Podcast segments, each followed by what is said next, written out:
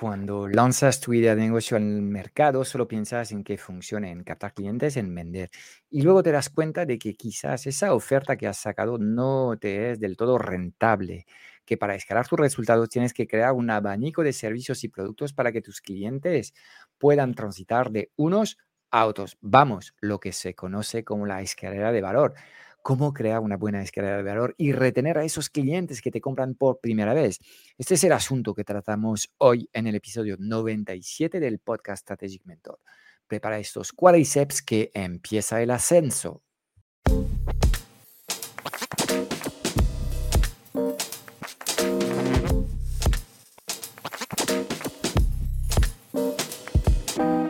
Mientras unos tienen un negocio digital, otros lideran y viven bien de su empresa. ¿Cómo mantenerte durante años en el mercado, atraer clientes recurrentes y dejar de perseguirlos y convencerlos?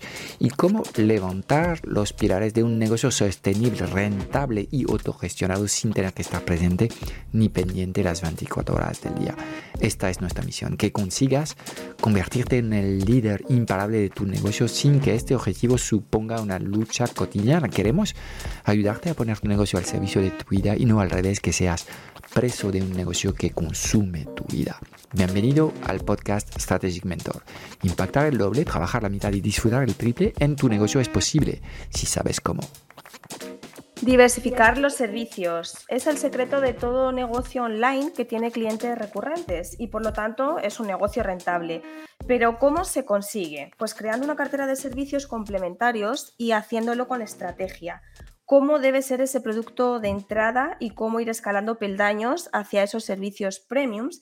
Esto es lo que vamos a preguntarle hoy a Fran Escipión, CEO de la Transformateca, mentor de negocios digitales, quien lleva ya pues, más de 12 años ayudando a emprendedores y empresarios. ¿Qué tal, Fran? ¿Cómo estás?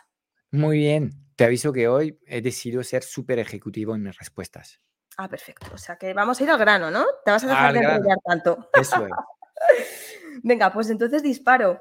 Bueno, Fran, es un concepto muy sonado, ¿no? En el mundo del marketing digital, esto de la escalera de valor. Pero, ¿qué es la escalera de valor?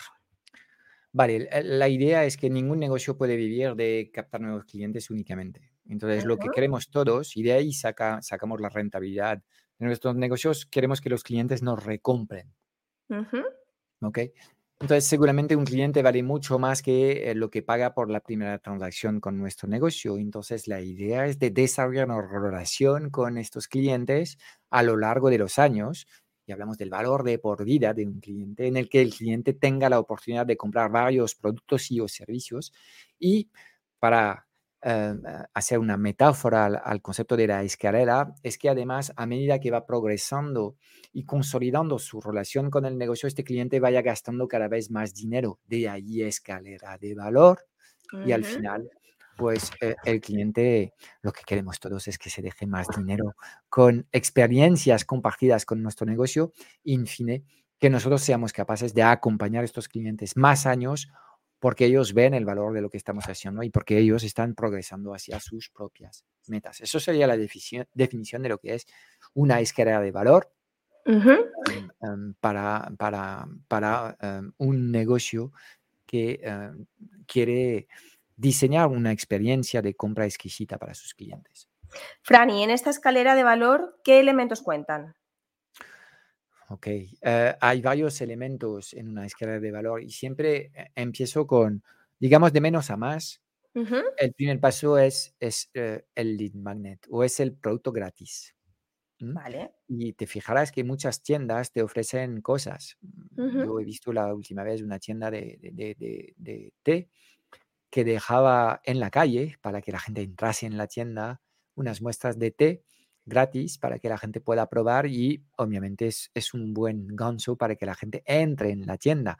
Obviamente una vez que estás en la tienda todavía no, no has comprado nada, pero es más fácil vender a alguien que está en la tienda que a alguien que pasa sin pararse por el escaparate. Entonces, el lead magnet es, es, es, un proceso y creo que todos los negocios debemos trabajar este concepto, que es el, aperitivo gratis de, de Granada, de alguna forma. ¿Okay?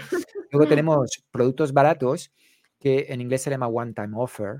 Em, no tienen que ser one time offer, pero son productos de entrada. En general los vendes por menos de 100 euros. Luego tenías el core, que según el tipo de productos y de servicios que haces, ahí de nuevo menciono precios que no dicen gran cosas, pero en el mundo del coaching o de la consultoría podía ir de 500 a 3000 y luego los servicios premiums eh, empezarían a ser de, de 5.000 para, para arriba. Eso sería, digamos, una escalera de valor completa y obviamente no tienes que crear todo esto de la noche a, la mañana, sino que tienes que ir poco a poco. Y además, además de este concepto de la escalera, está también el producto de continuidad, que en muchos negocios es algo interesante. Lo hablamos la semana pasada, creo, cuando me, hiciste preguntas sobre membresías, o hace dos semanas, ya no me acuerdo. En función de si eh, tu eh, público es más bien un público gran consumo, en, en, este caso, pues los precios podrían ir de 17 a 47 al mes pero si estás trabajando en una oferta eh, más para profesionales autónomos, pues 97 em, a, yo conozco a, empresas que venden servicios que son membresías a 500 euros mes eh, y ahí pues eh, en función de lo que es tu target puedes tener precios distintos. Este concepto de la continuidad es, es como, es el matrimonio. De, la escalera de valor es, es cuando todos los meses este cliente te va, te va a ir aportando y de alguna forma has creado una relación realmente que es la relación a más largo plazo de alguna forma. Claro. Fran, ¿y cómo crear, cómo empezar a crear esta paso a paso, ¿no? Esta escalera de valor. Claro, entonces ahí ahora que entendemos un poco por dónde van los tiros y entendemos el porqué de las cosas, eh, estamos frente a un desafío que es muy grande. puede ser el trabajo de tres años crear una escala de valor en un negocio donde partimos de la base que no hay nada. Y además, si el negocio se está creando, eh, es probable que no haya audiencia. Cuando no, no tienes audiencia al principio, tu capacidad de venta es de una a tres unidades. Entonces, yo prefiero vender mi producto más caro al principio. Claro. Aunque solo venda uno, si vendo un compramiento a 3000, que es eh, un, core, core premium, pues básicamente con 3.000 tengo suficiente para poder hacer cosas. Entonces, em, va a depender de, qué estrategia elegir en función del contexto de cada negocio, ¿de acuerdo? Si ya tienes una audiencia creada, pues a lo mejor puedes tomar otras decisiones, pero en general para negocios de, de creación reciente, lo que hay que hacer es lanzar primero los productos más caros, lo cual es completamente contraintuitivo, Pensamos que es siempre mejor, no, pero voy a lanzar un suscriptores y luego voy a lanzar un producto barato. Ya, pero cuando haces esto, estás mermando tu capacidad de generación de cash a corto plazo y eh, estos primeros meses son claves y necesitas inyección de cash. ¿Cómo conseguirla? Vendiendo un producto más bien premium. Yo prefiero empezar vendiendo los productos más caros y si no funciona, pues no pasa nada porque siempre estoy a tiempo de vender productos más baratos. Pero al principio, sin audiencia, no tienes capacidad de vender a más de una o tres personas al mes. No tienes capacidad de vender a más personas. Con lo cual, esto debe ser el factor decisivo. Si tu audiencia es pequeña, lanza productos caros. Fran, entonces, si no tengo la escalera de valor definida, ¿no puedo vender? Sí, puedes, puedes vender, pero es probable que pues vas a depender mucho más de la captación de nuevos clientes.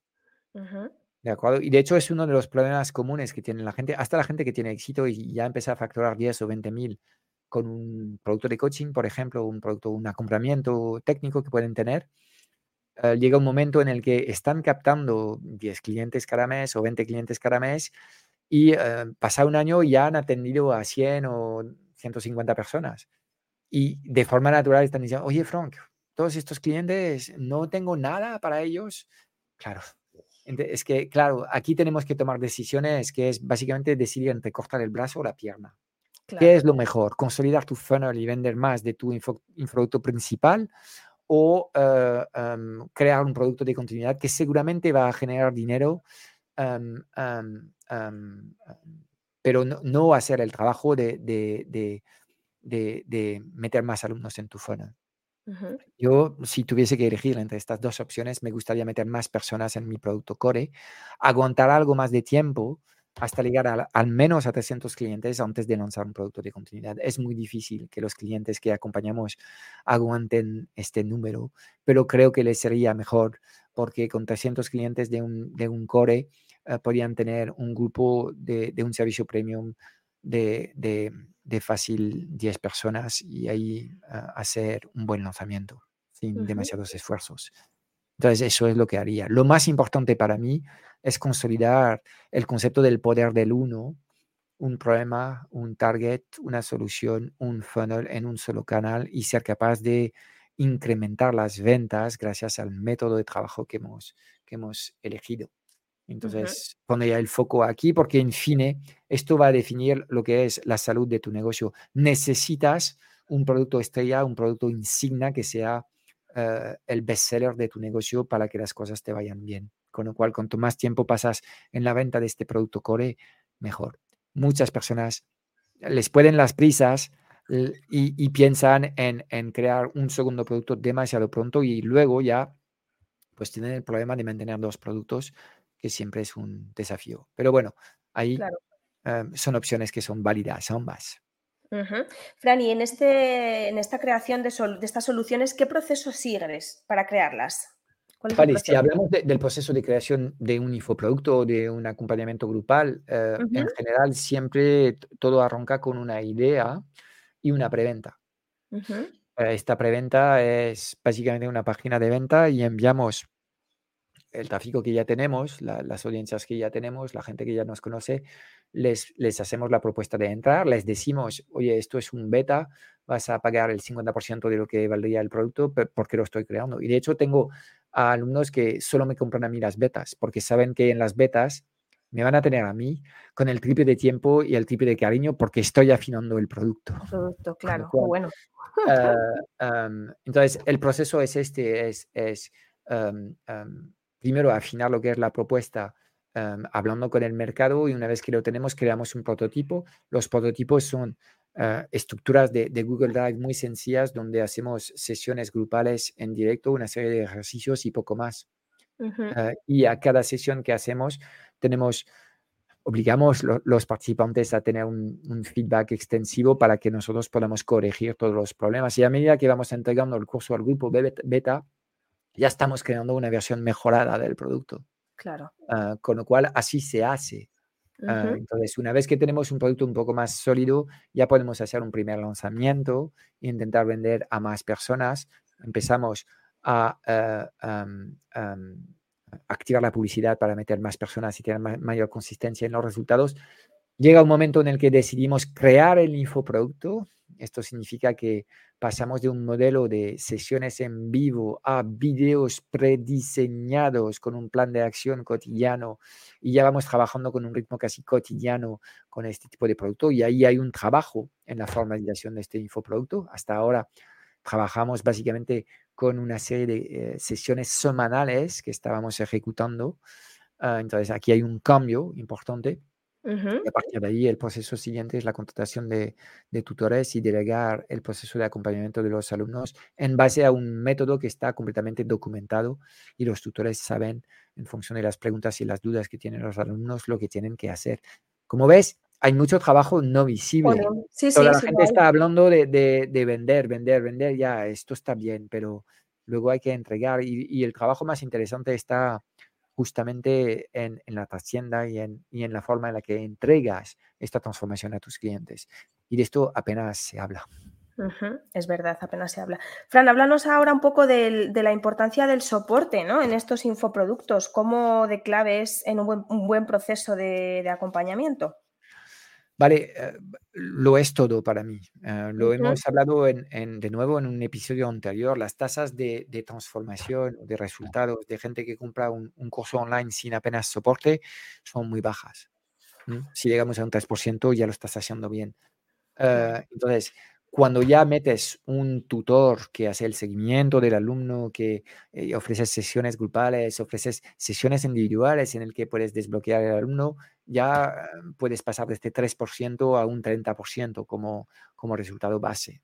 ¿De acuerdo? Entonces, ya has, has, has, producido un factor 10 en la tasa de, de producción de resultados de tu método. Entonces, como ves, obviamente, para todo aquel que realmente quiere ayudar a sus clientes y aportar valor en el mercado, el hecho de no estar trabajando con, con, tutores que son seres humanos. Yo no estoy hablando de inteligencia artificial que hace no sé qué mierda, ¿sabes? Claro. Estoy hablando de seres humanos que, que escuchan las dudas y, el sufrimiento a medio de las personas. Y parte de, este trabajo es eh, la escucha activa, ¿sabes? Y tener algo de empatía. Pues eh, ya con esto permites que las, personas mantienen el esfuerzo eh, más, más tiempo en, el, proceso. La clave de todo es, es tener una gestión emocional correcta para poder hacer que la gente, in fine, siga haciendo el trabajo aunque no tengas ganas, aunque no tenga ganas de hacer el trabajo, y sigue ejecutando el método aunque no estás consiguiendo los resultados que desea. Entonces, para esto, tienes que ser muy bueno en la gestión de las expectativas y todo curso que no contempla una faceta de coaching, ya lo hemos hablado en otro episodio, para mí es un curso deficiente porque estos aspectos de la gestión emocional del aprendizaje son absolutamente claves. Y cuando hablas con cualquier profesor, eh, te, va a hablar de lo mismo. Yo lo enfoco, digamos, a, la formación profesional y a los negocios, pero es la misma dinámica que hay en una aula. La gestión emocional de los alumnos es el 90% de sus, de sus resultados, básicamente. Y eh, algunos vienen, vienen con una dosis de autoestima muy alta y otros están rotos a nivel de la autoestima. Y ahí el trabajo de un buen formador es de sacar el máximo partido a, todos.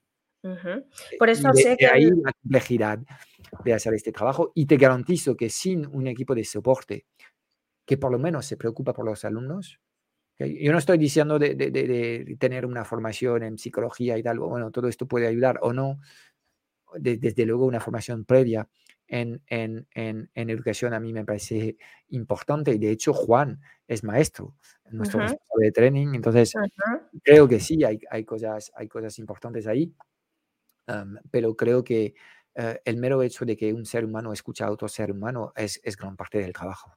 Claro, por eso, bueno, sé, Frank, que dentro del club que estáis trabajando mucho, sé que hay una parte de soporte también muy importante, porque, bueno, eso es lo que diferencia un poco la membresía del club de otras membresías.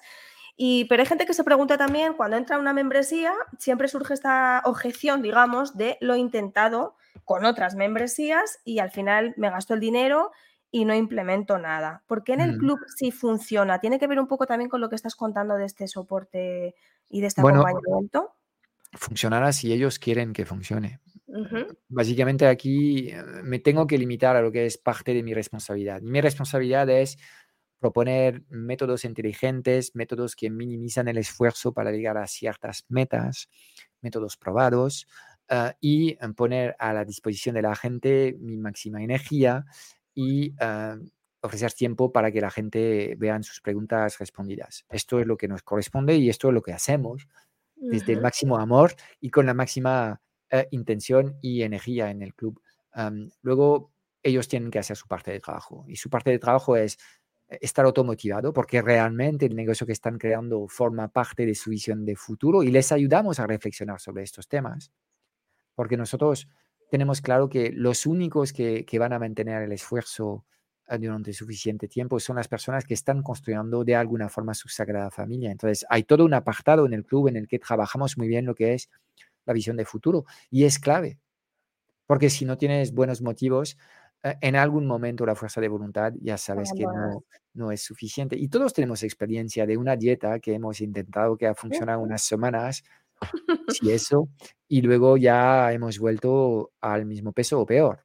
Entonces, em, hay forma de evitar estos efectos yo-yo, como los llamo, bajos, pero en este caso tendrás que trabajar muy en serio lo que es la visión que tienes de tu vida, de tu negocio y de lo que estás haciendo tú a nivel profesional y de cómo contribuyes a mejorar el planeta. Y son preguntas fantásticas.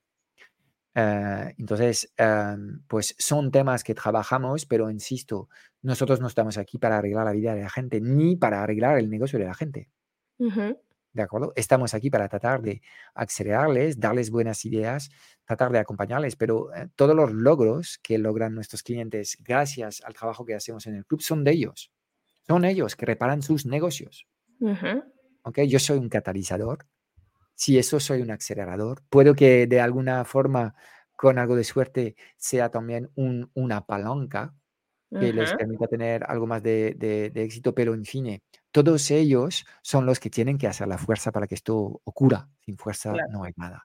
Entonces, mucha gente cree que, que es una cuestión de trabajar mucho, con mucha intensidad. Yo, cada vez que está pasando el tiempo, no sé si me estoy haciendo mayor, Creo que es más, mucho más interesante trabajar media hora cada día, pero 365 días al año.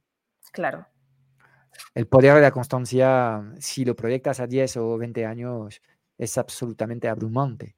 Lo que pasa es que la gente no suele tener esta visión a largo plazo y es un problema. Claro, queremos la inmediatez, ¿no? Resultados inmediatos y bueno, pues eso al final responsabilidad propia, ¿no? En los responsables del negocio. Es, es, Tony Robbins que dice que la gente suele sobreestimar lo, que son sus capacidades a corto e infravalorar lo que es capaz de crear a 10 o 20 años vista. Entonces, si hablamos de tres décadas, obviamente nadie puede darse cuenta de lo que puede crear en tres décadas. Pues en tres décadas Gaudí ha creado la Sagrada Familia y la ha dejado como un legado para la historia. En tres décadas el factor Cheval ha creado otra Sagrada Familia, que es un palacio que, que ha construido ellos él, en, su, en, su, en, en, la Provence, que es un sitio que se visita, que es un sitio atípico. y esto significa que no solamente Gaudí puede crear su Sagrada Familia, cualquier persona, si se dan 30 años de su vida, puede crear un legado alucinante. Tú también puedes hacerlo. Yo creo que esto es el pensamiento más positivo que podemos tener. Claro. Buenísimo, Fran. Bueno, te voy a sacar ahora un poco y te voy a llevar a los 60 segundos. Hablamos de, bueno, pues de ser ágil, ¿no? Con el tiempo, de ser ejecutivos, estábamos hablando en este episodio. Pues venga. Gracias por recordármelo. venga, te quiero preguntar, Fran, tres errores que cometen los negocios online a la hora de crear su escalera de valor. Cuando quieras. Vale, el primer error es, es de querer crear varios, varios puntos de esta escalera de valor, complicarlo demasiado temprano. Entonces, eh, con un solo producto y más bien premium ya hay suficiente trabajo durante uno o dos años. Segundo error es de creer que va a ser más fácil vender más barato, todo lo contrario. No, Ah, entonces, eh, no, lo, no lo hagas porque realmente las cosas no van, no van por ahí los tiros. Y el principal problema que veo cuando hablamos de escalera de valor es que la gente cree entender el concepto, pero al final no alinea todos los productos todo, desde el lead magnet al producto de entrada, al servicio core, al servicio premium, debe estar alineado y enfocado a la resolución del mismo problema. Y mucha gente pues monta una escalera de valor donde tenga un producto de email marketing, otro producto de redes sociales y un cuarto, producto de copywriting. Obviamente son tres escaleras de valores y esto no va a funcionar. Entonces, el cómo alineas todos los elementos de esta escalera de valor es clave para que funcione. ¡Ole! Primera vez que lo consigues. he tenido como tres o cuatro segundos. Sí, has sobrado. sobrado. has acabado en 56, tan sobrado. Ojo, que pronto en, en, 30 segundos seré capaz de responder a tus preguntas de, 60 segundos. Ya verás. vamos Yo me estoy formateando al formato TikTok. TikTok. con mensajes súper cortos. Vamos a cambiar el reto. Fran, ahora te quiero llevar a, mm, bueno, pues un poco, ya llevas muchos años con el negocio y te quiero llevar un poco al liderazgo, ¿no? No basta con tener un negocio ni un equipo, hay que saber liderarlo. Mm. Y un buen líder, bueno, pues ser un buen líder yo sé que es algo que te preocupa porque lo he visto y, y bueno, pues lo vivo cada día. ¿Cómo te tomas ese feedback no agradable de tu equipo, ¿no? Cuando te dicen cosas que no te gustan, ¿Cómo te lo tomas? ¿Qué haces con eso? ¿Cómo lo construyes algo positivo con ese feedback, digamos? Pues como soy un líder en proceso de mejora, no me lo estoy tomando del todo bien. De vez en mm. cuando. De vez en cuando, básicamente, me dejo absorber por las emociones del momento porque yo soy un ser humano. Claro, obviamente. Y luego reflexiono, me observo y digo, uy, mmm, abandonar a alguien del equipo mm, no es digno de un gran líder. Entonces, luego ya mm, intento pues tener mecanismos de compensación, pero que nadie se equivoque. Yo aquí, nadie nace buen líder y todos estamos presos en, en, en ciertas circunstancias de nuestras propias emociones. Y muy a menudo es un tema de expectativas. Pero esto creía que estaba así ya, pero no, no es así. Y al final, los negocios, lo digo a menudo, son generadores de mierdas un negocio genera problemas.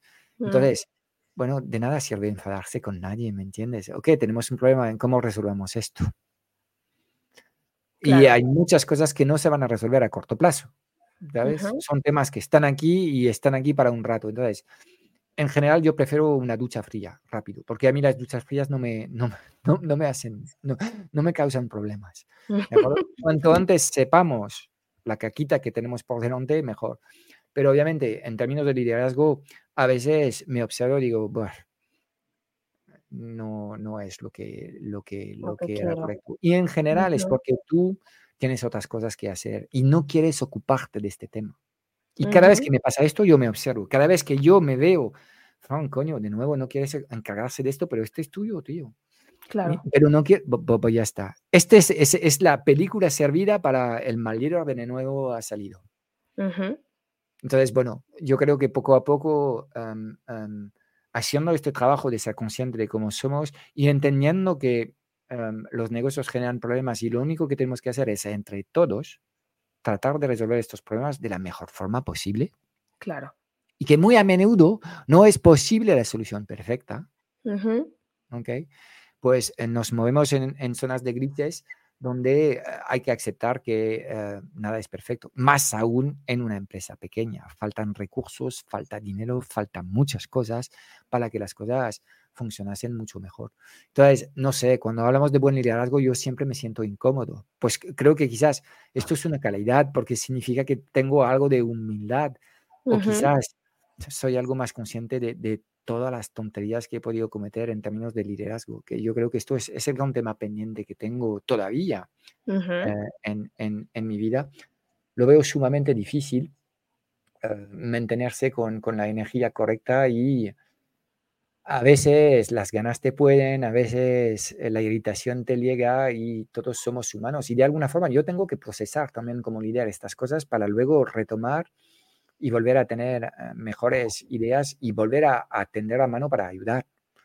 ¿Entiendes? Entonces, creo que los líderes también son humanos de alguna forma y que lo que importa es que cuando te equivocas, pues seas capaz de, de, de, de verlo, de pedir disculpa y de, ofrecerte para, para, ayudar en la respuesta que hay. pero muy a menudo es esto, es que son cosas que te corresponden a ti y no quieres encargarte. Entonces, cuando te ocurre esto, ya tienes la receta perfecta de un mal líder. Entonces, no lo hagas. Ya es fácil decirlo. Claro, habrá que aplicarlo. De todas maneras, reconocerlo te. Sí, el feedback es necesario. Y uh, um, a menudo, pues yo tengo, por ejemplo, que tomar decisiones de separarme de algunas personas. No es lo que más me gusta hacer. Claro. Um, um, y es un momento adecuado para pedir feedback al equipo sobre, sobre cómo lo estás haciendo. ¿De acuerdo? Uh -huh. Y yo creo, por lo menos es mi perspectiva, que es um, las personas buscan compañeros fiables más que otra cosa. Claro. Entonces, de vez en cuando podemos tener un desliz, no pasa nada. ¿De acuerdo? Hay que intentar que estos deslices no sean demasiado recurrentes ni demasiado descontrolados, porque claro, esto al final las palabras dañan, es correcto. Uh -huh. ¿Okay? Sí. Pero yo creo que todos somos humanos, todos somos padres, la mayoría de los casos, y sabemos la dificultad que, que, que es de educar a, a, a, las personas. De alguna forma, el liderazgo tiene que ver también con, con la educación del equipo y del papel que, que, uno quiere, quiere asumir en este equipo. Entonces, a veces las emociones nos pueden. Ahí estoy trabajando técnicas de respiración para que esto no me es difícil pararse una vez que estás lanzado, ¿sabes? Yo me veo demasiado tarde en, en muchas ocasiones, sinceramente. Mm. Mm. Entonces, bueno, intento ser correcto con mis palabras, no utilizar tacos y no, no enfadarme de forma, de forma demasiado, de, demasiado recurrentes, pero de vez en cuando se me escapa.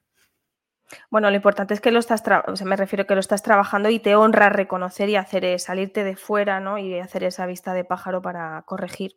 Sí, pero la observación no es suficiente. Hay que ser capaz de parar en el acto estas cosas. Uh -huh. Es el nivel siguiente, ¿me entiendes? Cuando empiezas a observar, está bien porque puedes resolver a posteriori, pero lo ideal es parar en el acto, es detectar antes. Claro. Y en general hay mecanismo para detectar las bestias que quieren salir y se pueden parar antes. Lo que pasa es que una vez que está lanzado, por ejemplo, un hipopótamo, una vez que está corriendo, este bicho corre con 5 toneladas a 60 kilómetros por hora. No hay quien para este bicho. Claro. Hay que evitar que, que, que, se levante y que empiece a correr. Este es el tema. Ese ¿Okay? es el tema. Y eso es difícil, esto es difícil. Pero bueno, claro.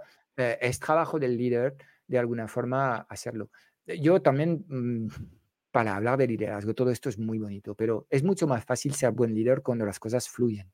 Hombre, claro, por supuesto. Esto lo, lo dejo a, a, modo de coletilla, claro. porque claro, cuando estás eh, con un sistema que genera ventas y que genera tranquilidad para el equipo, pues la base está. El problema que hay en, el mundo de, de, las startups y de las pequeñas empresas es que el nivel de presión es muy alto. Entonces, tampoco quiero justificar ciertos comportamientos, pero yo digo que es mucho más fácil ser un buen líder cuando básicamente no tienes una presión de resultados a corto plazo. Y la presión de resultados a corto plazo es un acelerador de bestias, hipopótamos, cocodrilos y otros, otros raros que pueden, pueden haber por ahí. Claro. Pues nada, te animo a seguir con tu respiración, con tu técnica de respiración. Bueno, Fran, un placer como siempre compartir este ratito contigo, con todas las cosas importantes e interesantes que nos cuentas y las reflexiones que nos haces hacer. Sé que en el próximo capítulo vas a contarnos qué ha pasado en el mes de octubre en la Transformateca, así que estaremos atentos. Y pues nada más, que un placer como siempre. Ha sido un placer tenerte en, esta, en este episodio y nos vemos en el próximo. Chao, chao. Chao. Pues es todo para hoy. Espero haberte dado claridad en un mundo digital cada vez más confuso y agitado sobre los qué y los por qué. Si buscas los cómo, porque quieres que te ayudemos a lanzar tu oferta, a acelerar la facturación de tu negocio o escalar tus resultados, échale un vistazo a nuestro club Strategic Mentor en www.clubstrategicmentor.com. Y aquí vienen cinco razones de peso para apuntarte. 1. Uh, auditoría inicial y activación de rutinas. Te vamos a ayudar en menos de dos semanas en hacer una auditoría completa de tu vida y tu negocio para dibujar un plan de acción que vamos a hacer contigo y te daremos un plan de formación personalizado que corresponde a lo que sale de este ejercicio. Dos, tienes acceso a un soporte personalizado ilimitado los lunes. Podrás trabajar con nosotros la planificación semanal. Eh, una vez al mes puedes participar en la sesión de orientación si te encuentras algo confuso y perdido. Eh, tienes acceso semanalmente a sesiones de mastermind que van organizadas por niveles en función de si acabas de lanzar tu negocio, estás en fase de aceleración o de escala. Tendrás acceso a más de 10.000 euros de trainings, tendrás acceso a un solo clic dentro del club a todos los materiales que llevamos años afinando y mejorando. Eh, reinvención nómada, clientes premiums bajo demanda, Killer Webinars, objetivos 6 y 7C. Eh, pues estamos renovando estos materiales, haciendo aún más transformadores y poderosos dentro del club. Cuarta razón, te podrás unir a una comunidad de emprendedores conscientes. Hemos diseñado un entorno de aprendizaje único que permite acelerar la adquisición de competencias con procesos con, como los postmortems y procesos de gamificación que encontrarás dentro del club. Y la quinta razón es que queremos ayudarte a ser el líder de tu éxito y el líder de tu vida. Así que vamos a trabajar también aspectos que tienen que ver con tu mentalidad y la implementación de hábitos transformadores. Mira, no queremos que pierdas más tiempo consumiendo contenidos tipo Netflix ni implementando tácticas que no terminan de funcionar. Queremos diseñar contigo un sistema online sencillo, alineado con tu personalidad y tus valores que te permita vivir y disfrutar de tu negocio. Mira, no hay nada que no sepas, solo hay cosas que no haces. Y en el Club Strategic Mentor te vamos a poner a trabajar en los seis pilares esenciales de los negocios online rentables, visibles inmemorables. Y estamos hablando de crear el futuro de tu negocio desde acciones sencillas, prácticas y comprobadas. La decisión es tuya. Te espero dentro en www.clubstrategicmentor.com.